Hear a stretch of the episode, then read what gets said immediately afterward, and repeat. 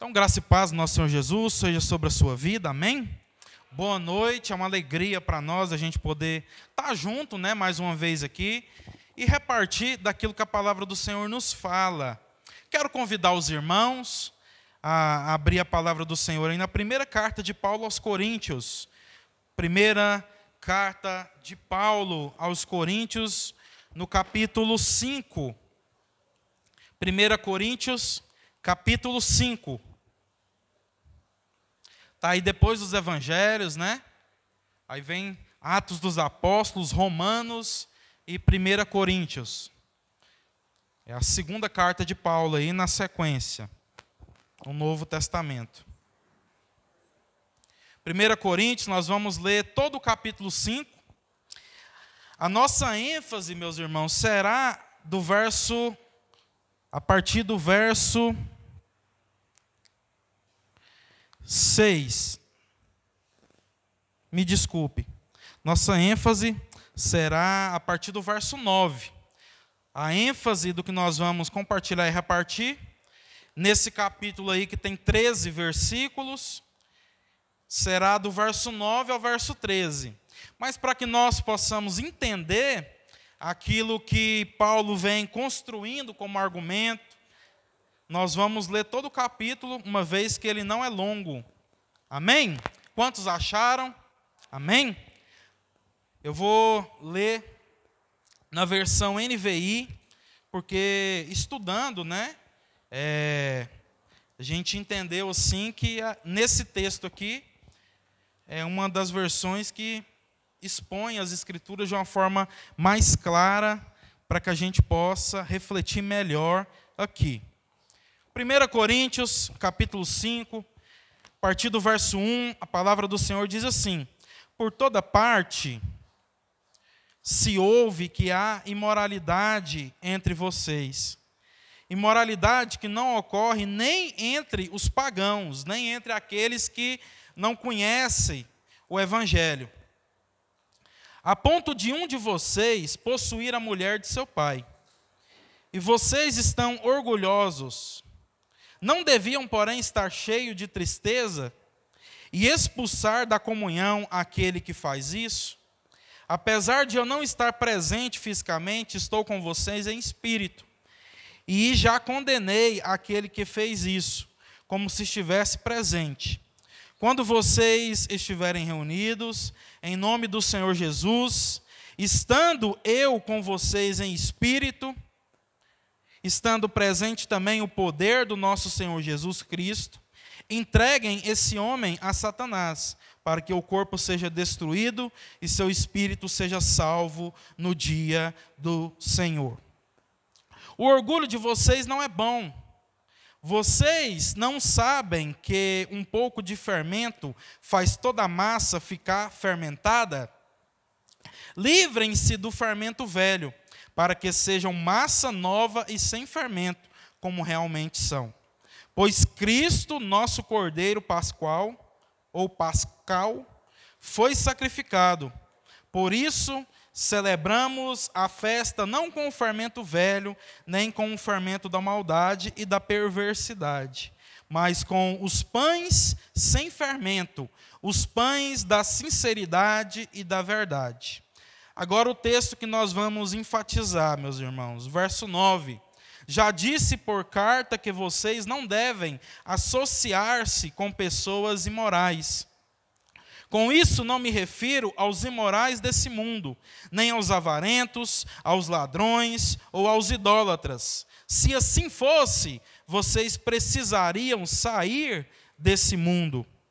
Mas agora estou escrevendo que não devem associar-se com qualquer que, dizendo ser irmão, seja imoral, avarento, idólatra, caluniador, alcoólatra ou ladrão. Com tais pessoas vocês nem devem comer. Pois como haveria eu de julgar os de fora da igreja? Não devem vocês julgar os que estão dentro?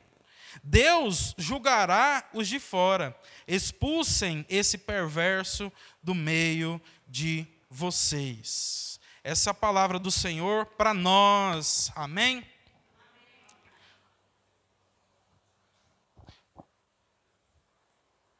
Esse é um dos, dos, textos, meus irmãos, da palavra do Senhor que talvez eu, desde que nós é, começamos esse processo de replantio dessa comunidade, há quase três anos atrás, mais preguei aqui.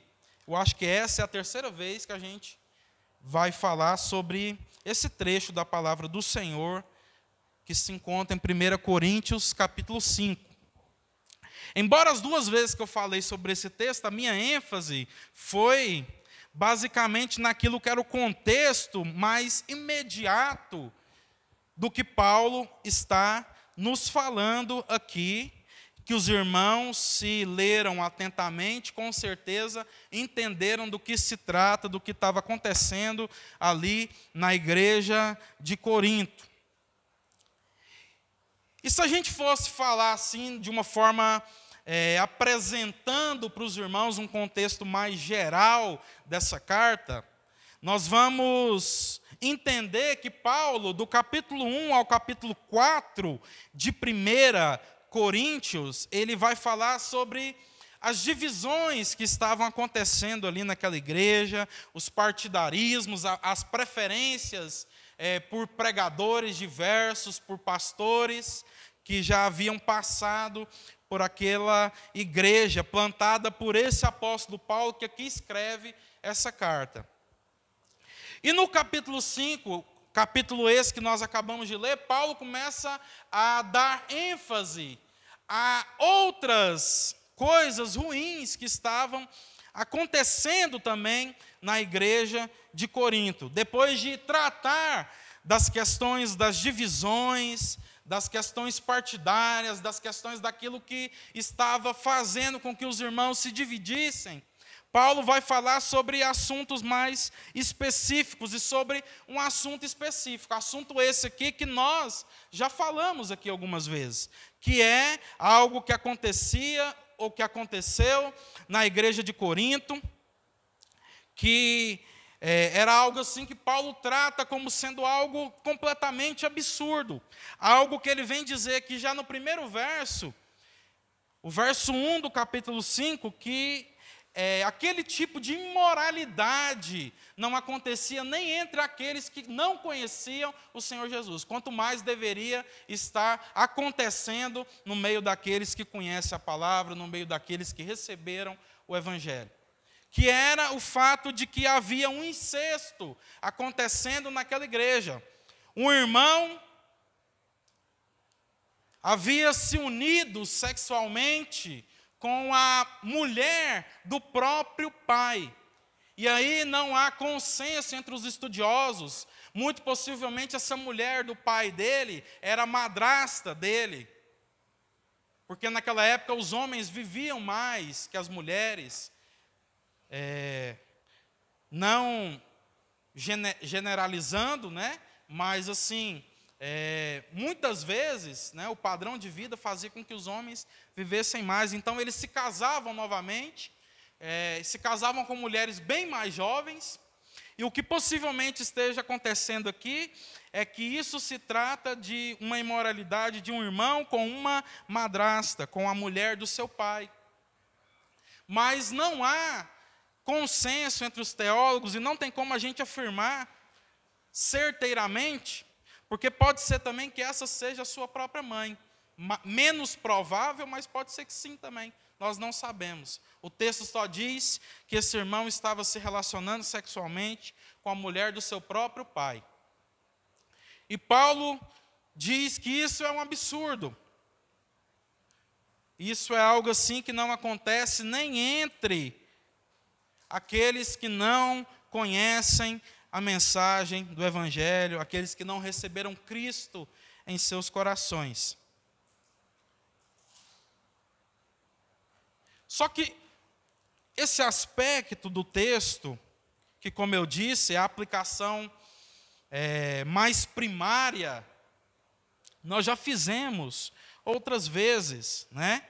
E já estudamos aqui o fato de que é, o apóstolo Paulo é, condena esse irmão a uma, expulsão comunitária para que, sofrendo então essa punição, esse irmão possa se arrepender e receber a salvação no dia do Senhor Jesus.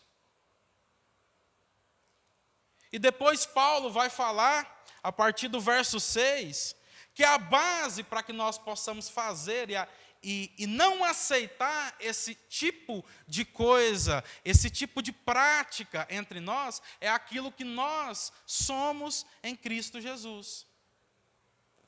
E aí Paulo diz que nós não devemos aceitar esse fermento entre nós. E ele nos lembra daquilo que aconteceu quando o povo de Deus estava ali saindo da terra da escravidão onde Deus mandou que eles fizessem pães, para que naquela noite eles pudessem celebrar a Páscoa. Mas deveriam ser pães sem fermento, porque não daria tempo de esperar o pão crescer. Eles precisavam fazer os pães sem fermento, assá-los e celebrar naquela noite a Páscoa, porque a partir dali aquilo seria um símbolo daquilo que Deus faria na vida deles, os libertando da escravidão. Isso se tornou um símbolo de forma que os judeus sempre celebraram a Páscoa a partir dali, com esse símbolo do pão sem fermento. E Paulo vai usar isso para nos dizer que da mesma forma nós devemos arrancar do nosso meio tudo aquilo que não procede da nossa nova vida, arrancar das nossas vidas aquilo que é o fermento, aquilo que já não faz parte mais de nós, aquilo que corrompe a nova massa que Deus está fazendo sobre nós.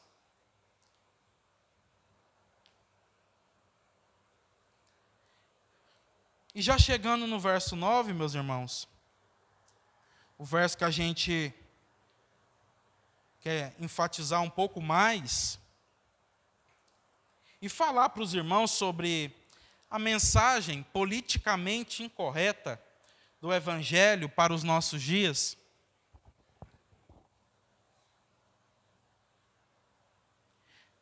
E eu quero dizer para os irmãos que essa mensagem é politicamente incorreta para os nossos dias e nós vamos entender o porquê.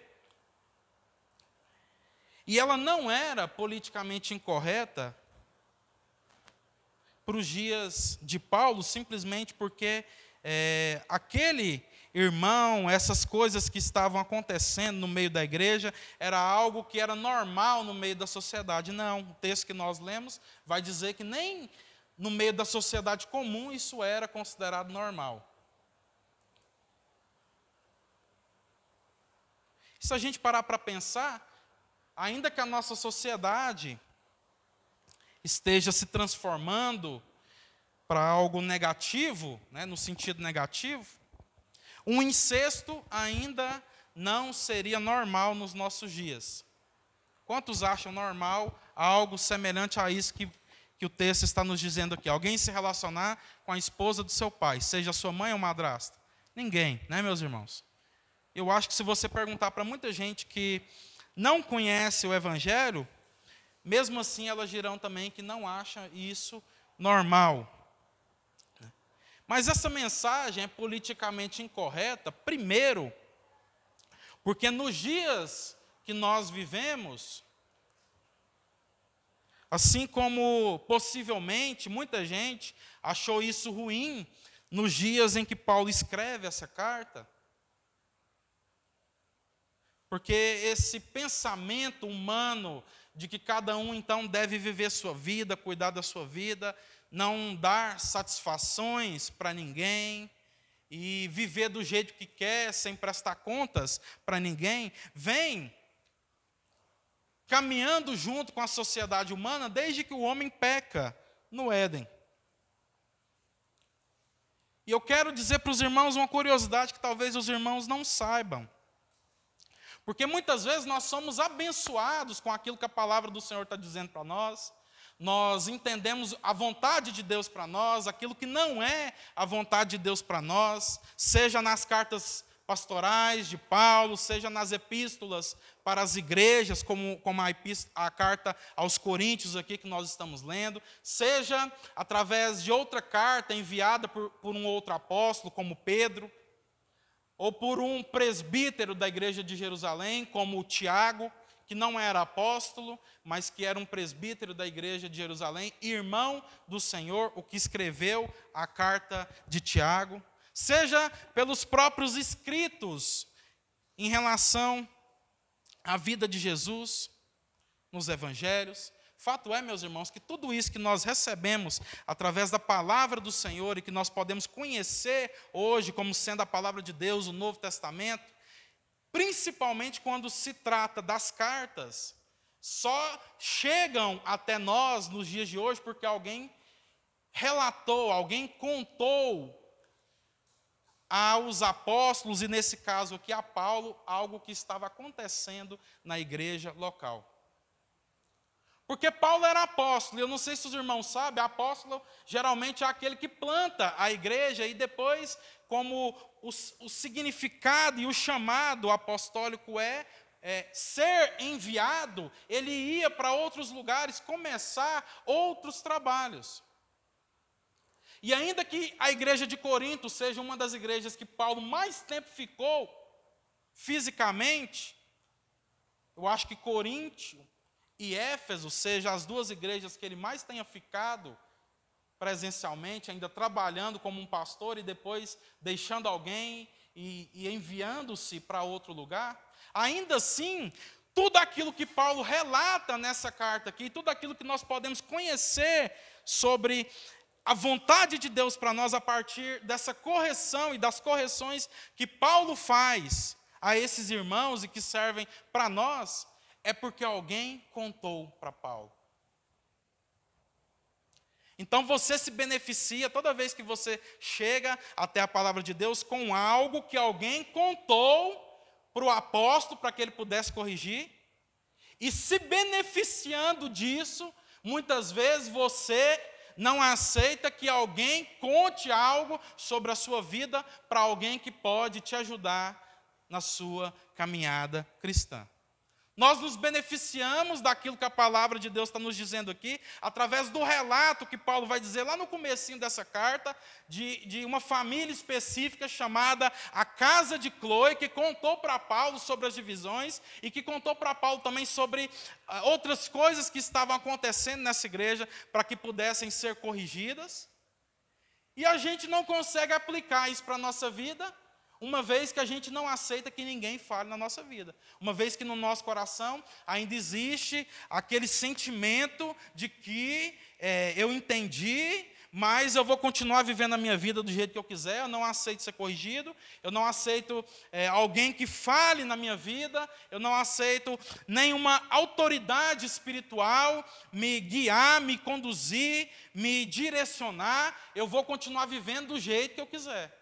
Eu quero dizer para os irmãos que esse não é o padrão politicamente correto, nem aqui na Bíblia e nem nas nossas vidas, nem nos dias que nós vivemos. Então, nós somos chamados para viver um evangelho que é politicamente incorreto, que não se encaixa nos padrões, nos conceitos e nos pensamentos que norteiam essa sociedade.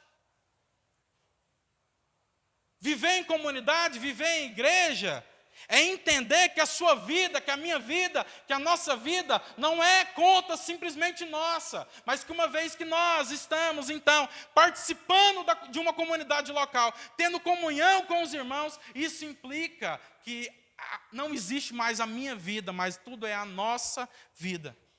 E que se nós precisarmos ser corrigidos uns pelos outros, nós precisamos ter o nosso coração aberto para receber da parte de Deus essa correção.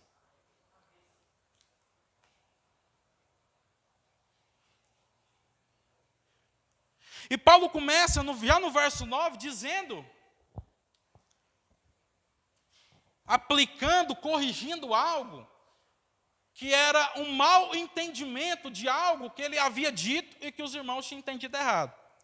Eu não sei se os irmãos sabem, na nossa Bíblia, essa carta que nós estamos lendo aqui no capítulo 5 se denomina 1 Coríntios, mas possivelmente, muito possivelmente, certeiramente, para ser mais claro e específico com os irmãos, é, essa carta não é a primeira carta de Paulo aos Coríntios. essa carta é a segunda carta de Paulo aos Coríntios. Paulo já havia escrito uma carta antes aos Coríntios, cuja qual nós não temos, sumiram os pergaminhos. E aí você fala, ah, então, aí, tá vendo? Agora nós estamos todo mundo perdido. Tem palavra de Deus perdida por aí. Não, irmãos. Deus deixou, guardou, preservou aquilo que era importante para nós. Né? Eu só estou dizendo para os irmãos que essa não é a primeira carta de Paulo aos Coríntios, é a segunda. Mas é a palavra de Deus para nós. Amém? Continua sendo a revelação que Deus queria deixar para cada um de nós. E a gente sabe disso porque Paulo diz aí, já no verso 9, que, que ele já disse por carta aos irmãos, né? Que eles não deviam se associar com pessoas imorais. Então, Paulo já tinha escrito sobre isso. E, a, e, o fato dele precisar escrever, explicar, ensinar novamente sobre isso, é porque os irmãos haviam entendido de forma errada. Quando Paulo fala que eles não deveriam se associar com pessoas imorais, na, na sua carta anterior, os irmãos entenderam que eles precisavam, então, é, se afastar do mundo. Viver uma vida no seu grupinho eclesiástico e não evangelizar ninguém, muitas vezes nem trabalhar mais, porque os irmãos viram que o que mais tinha naquela sociedade que eles viviam eram pessoas imorais. Imoralidade sexual, que é o contexto que Paulo está falando aqui, cujo qual ele chama os irmãos a não se associar com pessoas assim, é tudo aquilo que não é a vontade de Deus para nós em relação à nossa sexualidade.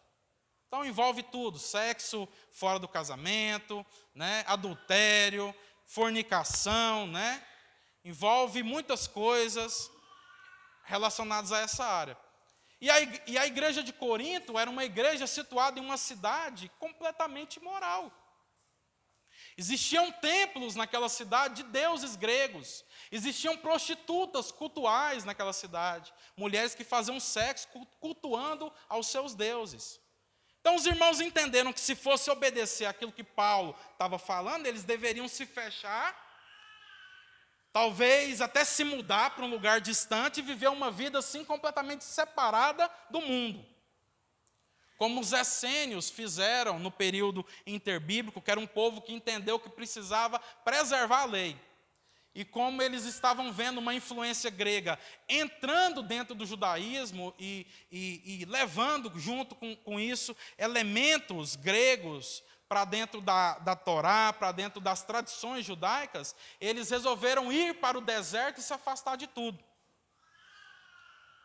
Muitas vezes, meus irmãos, isso é o que nós queremos fazer, não é verdade? A gente acha que o chamado de Deus para nós é que nós possamos nos separar de tudo e todos e ficarmos dentro do nosso grupinho para que a gente não se corrompa com a imoralidade ou com qualquer outra coisa que o mundo tem a oferecer a todo aquele que participa das atividades normais. Só que não é isso que a palavra de Deus está nos dizendo. E Paulo vem corrigir isso. E ele diz no verso 10 que com isso ele não se referia aos imorais do mundo, nem os avarentos, aos ladrões ou aos idólatras. E ele argumenta e diz para nós por que, que ele não estava se referindo às pessoas que não conhecem a Deus e que agem dessa forma. Porque ele diz assim, ó, se fosse assim, ou se assim fosse, vocês precisariam sair desse mundo. Mas agora estou escrevendo que não devem associar-se com qualquer que, dizendo-se irmão, seja imoral, avarento, idólatra, caluniador, alcoólatra ou ladrão. Com tais pessoas vocês nem devem comer. Então, Paulo está falando que ele não está falando daqueles que não conhecem Jesus. Sabe por que, que Paulo não está falando dos que não conhecem Jesus? Pergunta para o irmão que está ao seu lado, você sabe por quê, meu irmão? Que Paulo não está falando das pessoas. Fala para ele que Paulo não está falando das pessoas Que não ouviram o evangelho ainda? Agora eu vou responder para vocês por quê. Porque essas pessoas precisam ser evangelizadas. Essas, essas pessoas precisam sofrer a nossa influência no meio da sociedade. Nós nos afastarmos dessas pessoas, nos, nos distanciarmos dela, queremos viver uma vida completamente afastada delas, não vai resolver nem o nosso problema, que no sentido de cumprirmos a nossa missão, uma vez que nós somos sal da terra e luz do mundo, e que somos chamados para entregar sabor, iluminar, clarear aquilo que está oculto com a palavra do Evangelho, e não conseguirá afetar a vida delas de forma que elas sejam salvas por conta própria. Porque a palavra do Senhor diz que como crerão naquele de quem nada ouviram. E o profeta diz: Eis-me aqui, Senhor, assim como nós dizemos também. Amém? Então não é sobre as pessoas que estão lá no seu trabalho, na sua faculdade, no seu contexto de vida, que Paulo está dizendo aqui que você não deve se associar ou, ou estar junto delas, se elas cometerem algum tipo dessas práticas. Embora precise ficar claro para nós que toda a nossa relação com essas pessoas é no sentido de influenciá-las, não de ser influenciada, não, não de sermos influenciados por elas. Amém? É no sentido de, de, de fato, sermos aquilo que a palavra do Senhor nos chama para ser. Não de nos corrompermos como o mundo está corrompido. Mas Paulo, ele aprofunda mais tudo isso, irmãos. E ele diz, ele faz essa correção, e ele vem falar que ele está falando de algo ainda mais profundo. Algo que toca a nossa prática de fé cristã.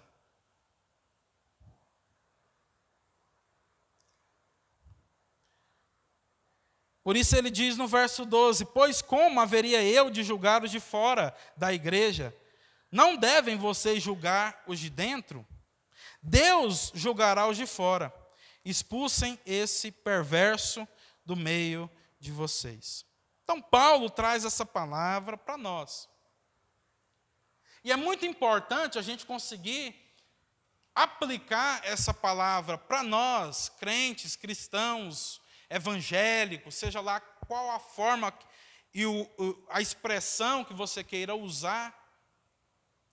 Porque nós somos muito, como povo de Deus, geralmente somos muito bons para apontar, para julgar, para condenar as práticas mundanas, que de fato são condenadas pela palavra de Deus. Nós não estamos aqui também para passar pano para aquilo que a sociedade diz ser certo e o evangelho diz ser errado.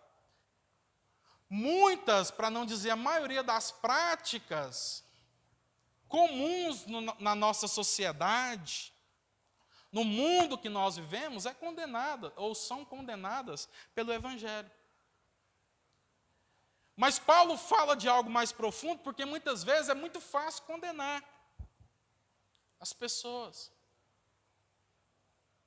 E assim como Cristo falou, muitas vezes nós queremos arrancar o cisco que está no olho de alguém, sem enxergar que existe uma dificuldade, um problema, um desafio muito maior em nós, sem querer tratar em nós primeiro, para que nós então tenhamos moral, tenhamos autoridade, para poder de fato lidar com essas outras coisas e nos posicionar como cristãos. O que Paulo está dizendo para nós aqui, meus irmãos, é que se nós não resolvermos a nossa forma de enxergar o Evangelho. Se nós não resolvermos, primeiramente, sermos coerentes, verdadeiros, com aquilo que é fundamental no Evangelho para nós, que é a mudança que esse Evangelho traz para as nossas vidas, não adianta a gente ficar apontando os erros do mundo. que, que adianta vou, vou aplicar aqui de uma forma bem prática para os irmãos entenderem. E eu não, não vou citar nome de política, não vou falar mal de ninguém, não vou falar em quem eu vou votar em 2022, vocês vão ficar tudo curiosos. Não vou falar. Mas o que, que adianta? E eu também não tô, com a crítica que eu vou fazer, eu não estou me colocando do outro lado, tá? Não é 8 nem 80. Não é isso não, tá, irmãos? O evangelho não se, como a gente sempre compartilha aqui, ele não, ele não cabe dentro de, de ideologia política nenhuma, nem, nem do lado da direita nem da esquerda. O evangelho é aquilo que é a vontade de Deus para nós e é superior a tudo isso. Amém? Mas não adianta nada a gente dizer que nós apoiamos a família tradicional, os bons costumes e estarmos no terceiro ou quarto casamento trairmos as nossas esposas, assistirmos pornografia. Não adianta nada a gente dizer que é, a prática sexual de muitas pessoas, LGBT, LGBT e não sei mais quantas práticas, não condiz com aquilo que é vontade de Deus para nós nos evangelhos se nós não vivemos uma prática de fé coerente com aquilo que é a vontade de Deus para nós no Evangelho. Não adianta nada nós dizermos que a vontade de Deus para nós no Evangelho é que nós, né, estejamos aqui todos os domingos sentados ouvindo a palavra de Deus, se o nosso coração ainda continua avarento em relação àquilo que Deus coloca como recurso na nossa vida, se nós estamos adorando aquilo que nós temos, aquilo que Deus tem nos dado, ao invés de adorar o Criador. Não adianta nada nós dizermos que é, beber até cair é uma prática que não condiz com aquilo que o Evangelho diz e dizer, apontar que as pessoas lá fora estão fazendo isso? Se estamos embriagados com aquilo que muitas vezes não é comida e nem bebida, mas que embriaga os nossos corações e nos impede de adorar a Deus como aquele que é o primeiro em tudo que nós somos e fazemos.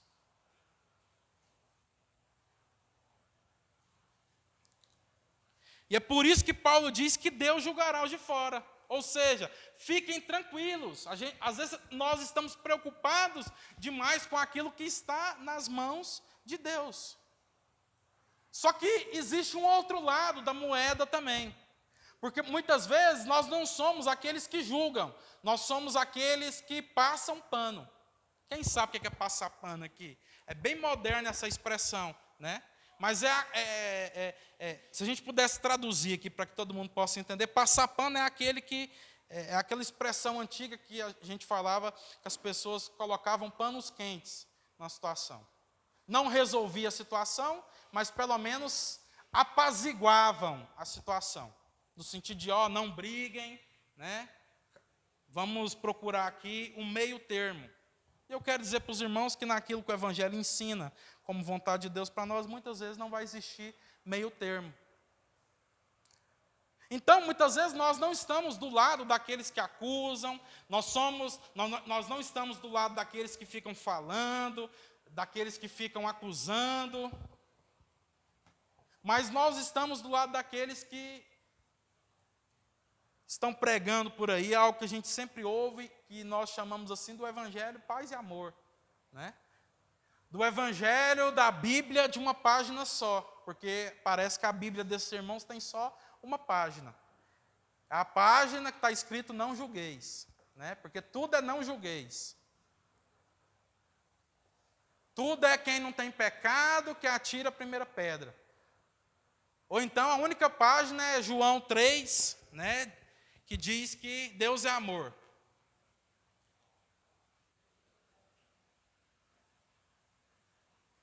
E precisa haver um equilíbrio nas nossas vidas em relação a isso.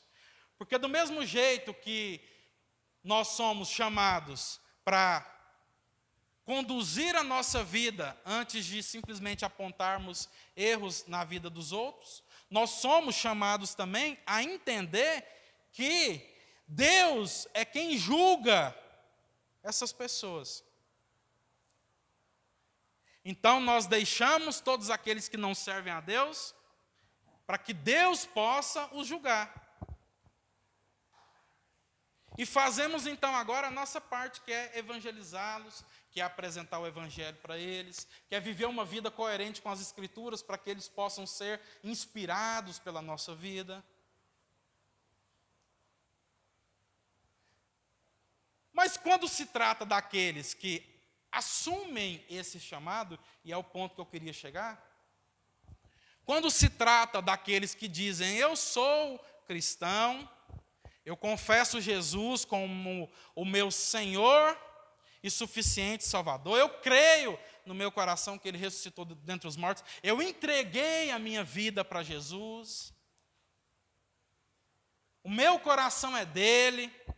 E aí você pode usar a expressão que você quiser. Pode ser crente, pode ser evangélico, pode ser cristão, não interessa. Quando se trata daqueles que assumem publicamente que Jesus é o seu Senhor, Salvador, dono do seu coração, tudo é diferente. Porque a função daqueles que estão ao seu lado passa a ser diferente. Função da igreja para com o mundo é uma função evangelística, é uma função inspiradora. Mas a função da igreja para com aqueles que assumem essa responsabilidade, dessa convicção de fé, continua sendo inspiradora também, porque nós inspiramos uns aos outros.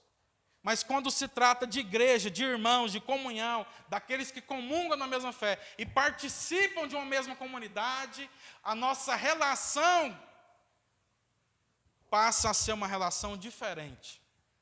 Uma relação não somente evangelística, mas mas uma relação muitas vezes que vai ser uma relação de correção, uma relação de exortação, uma relação para o bem dos irmãos e uns dos outros, aonde a gente não possa mais deixar com que todos aqueles que assumem essa responsabilidade continuem vivendo a vida como se não conhecessem a Jesus. Porque se a gente assume essa responsabilidade e continua vivendo a vida como se nós não conhecêssemos a Jesus, nós estamos anunciando para nós mesmos e para todos aqueles que estão à nossa volta que o Evangelho, que a obra de Cristo consumada na cruz, que a sua morte e que a sua ressurreição não são suficientes para transformar a nossa vida. É como se a gente tivesse crucificando Jesus novamente e dizendo para ele: faz de novo, porque aquilo que você fez não surtiu efeito na minha vida. Fato é, meus irmãos, que isso não existe. Nós estamos conjecturando algo que não existe. Porque o que a palavra de Deus nos apresenta é completamente diferente. O que a palavra de Deus nos apresenta é que todos aqueles que se encontram verdadeiramente com Cristo têm as suas vidas transformadas e nunca mais conseguem ser a mesma pessoa.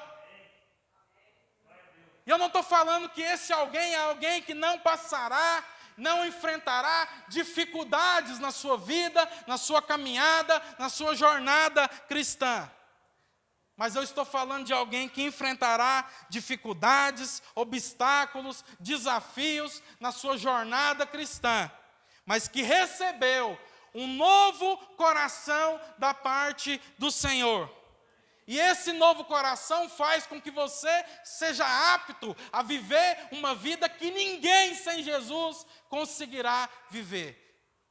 Que é uma vida aonde você poderá afirmar a partir e além dos obstáculos que te cercarem, que você continua rompendo em fé e caminhando para aquele que é o autor e consumador da sua fé.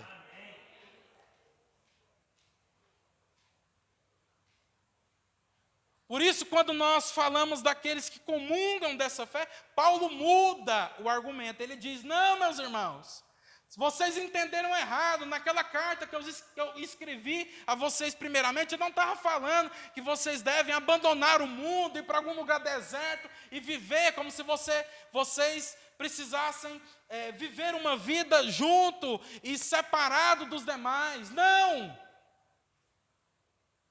Eu estou dizendo é o contrário, eu estou dizendo é que no meio de vocês, no meio daqueles que professam essa fé, no meio daqueles que dizem servir a Jesus, tem pessoas aí no meio que não estão vivendo uma vida coerente com o Evangelho.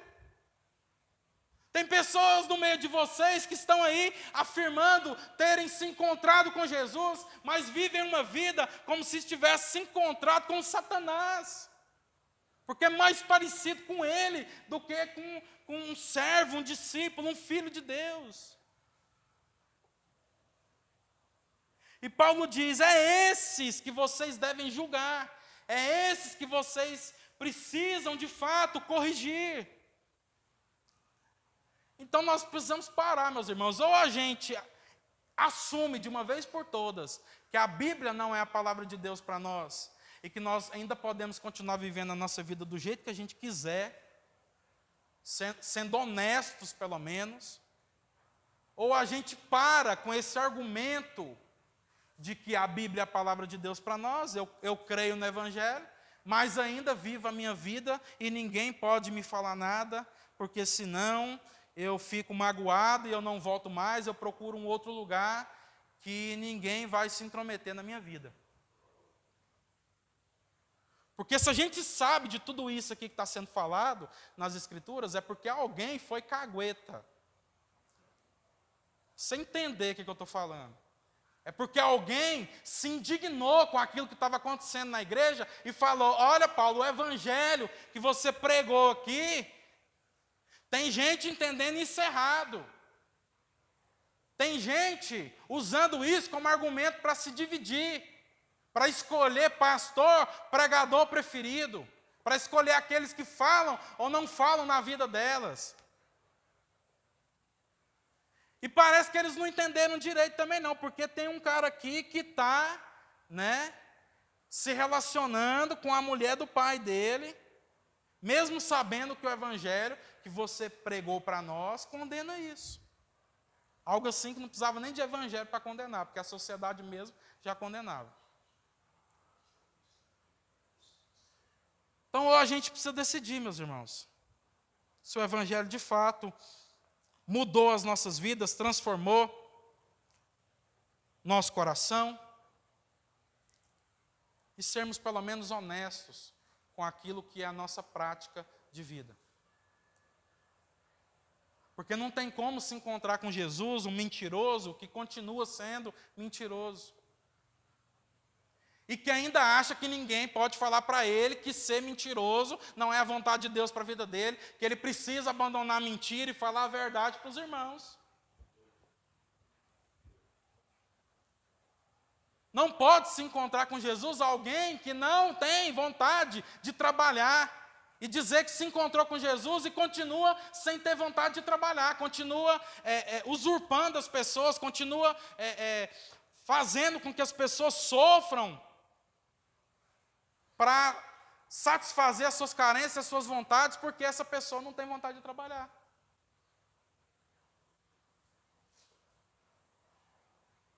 Porque aquele que se encontrou com Jesus, ainda que seja um preguiçoso, a palavra do Senhor diz que ele precisa, a partir de então, entender que o Evangelho chama ele para trabalhar com as suas mãos, e não somente trabalhar com as suas mãos para conquistar algo para si próprio, para si mesmo, mas para repartir com todos aqueles que estão passando necessidades e dificuldades.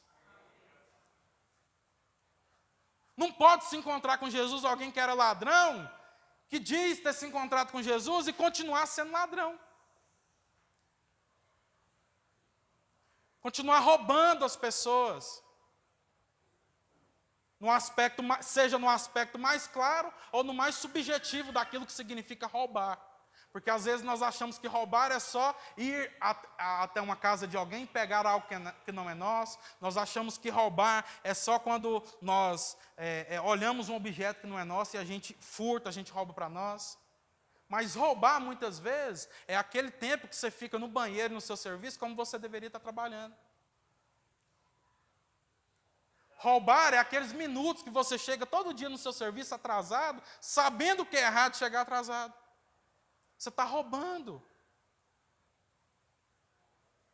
Roubar também, e eu vou bem subjetivar demais, eu sei, eu sei que eu, isso é até um exagero, mas eu acredito que se aplica quando você entra em contato com um pastor, com um obreiro, né, com algum irmão da comunidade, pedindo um conselho para a sua vida, compartilhando algumas coisas, e esse irmão ali se esforça para te entregar algo que é palavra de Deus, que é um conselho bíblico, cristocêntrico, e depois, de, mesmo depois de ouvir tudo isso, você fala assim: ah, achei até interessante, mas vou continuar fazendo o que eu quero e vivendo do jeito que eu quero. Você está roubando o tempo, a disposição, o coração do seu irmão, que está se dispondo a entregar tudo aquilo que que é um conhecimento bíblico, é um conhecimento do Evangelho, e você diz: ah, beleza, obrigado.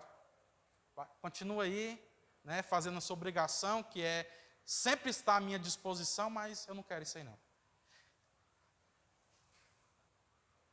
E é por isso que Paulo fala aqui dos maldizentes, né? Porque são exatamente esses que são os maldizentes. São aqueles que é, muitas vezes pedem um conselho, ou às vezes nem pede, a gente dá, né, porque é nossa função. E aí ouve, não fala nada, até dá um sorrisinho para você, né? mas aí depois começa a fuxicar né, para outras pessoas, porque não tem nem coragem de falar na cara aquilo que não gostou, aquilo que acha errado, aquilo que acha absurdo.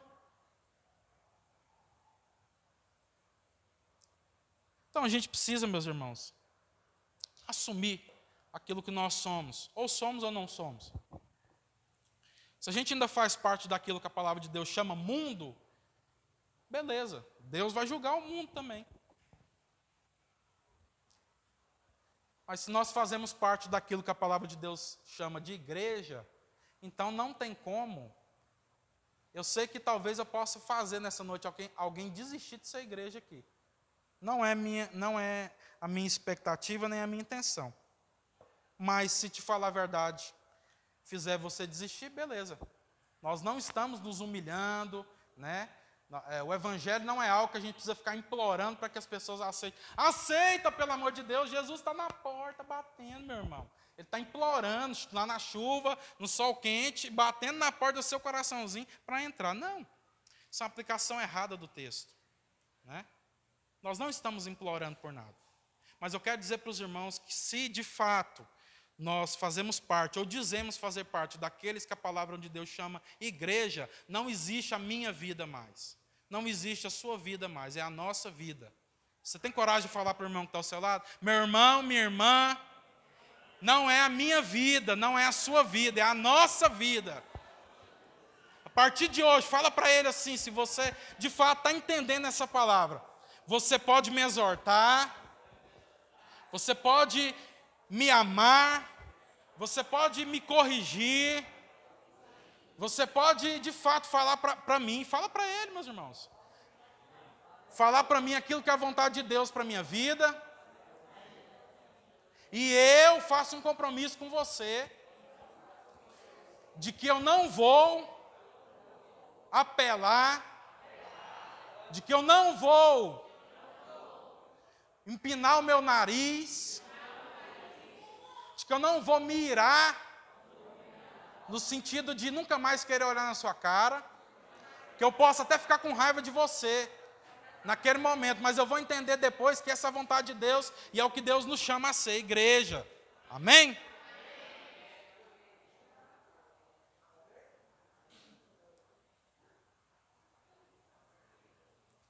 E esse é o Evangelho, é o trecho, né? tem muito mais coisa para a gente falar, a gente poderia falar muito mais, mas esse é o Evangelho politicamente incorreto. Bem-vindo né, ao clube do Evangelho po politicamente e socialmente incorreto.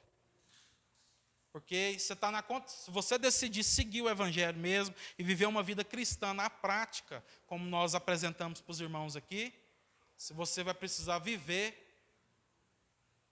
incorretamente de acordo com os valores e o padrão desse mundo. Porque o que as pessoas estão buscando? A vida só delas, cada vez mais sermos individualistas, o grito de liberdade que nós, como nação brasileira, dizemos que, que foi dado naquele dia em que se declarou a independência, é independência ou morte. Mas, na verdade, a independência é morte. E é isso que as pessoas estão buscando. Mas não é isso que o Evangelho nos ensina, não é isso que o Evangelho nos instrui, não é isso que a palavra de Deus está nos chamando. A palavra de Deus está nos chamando a viver uma vida cristã coerente. E se de fato há alguma coisa incoerente em nós, que os irmãos possam ter liberdade de nos aconselhar em amor, de nos exortar, para que nós possamos ser cada vez mais parecidos com Jesus.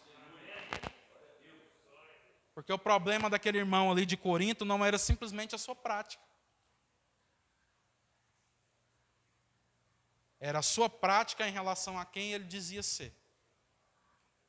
Então não nos interessa no sentido de a gente ficar louco, né? A prática daqueles que não conhecem Jesus. Porque é só gente em trevas, gente morta produzindo morte. Está tudo certo. O evangelho ainda precisa ser anunciado. Mas é normal. O que não é normal é alguém dizer está na luz e ainda continuar vivendo em trevas. Isso não é normal. E nós, como igreja, não podemos aceitar. Ainda que chegue um determinado momento que essa pessoa não aceite a correção, que é o que aconteceu aqui, e tenha que ser expulsa, por continuar insistindo em viver uma vida que não condiz com o Evangelho ainda que chegue nesse ponto. Coisa que nós já fizemos aqui e os irmãos na época não entenderam. Mas é baseados na palavra do Senhor e no evangelho que nós fizemos. Porque fizemos de tudo para que aquele irmão se arrependesse e no momento ele não quis se arrepender. Então nós não somos tolos, não somos nécios, aquilo que a gente procura fazer é em cima do Evangelho. Mas o objetivo do nosso coração é que haja fruto de arrependimento na vida dessas pessoas que estão vivendo de forma que não condiz com as Escrituras e com o Evangelho. Nosso objetivo é, de fato, traduzirmos a nossa vida naquilo que Cristo fez por nós naquela cruz. Amém? Curve sua cabeça, Pai, nós oramos, Senhor, a Ti, te agradecemos, ó Deus, por esse momento, por essa palavra, te pedimos, ó Deus, que o Teu Espírito sonde em nós agora.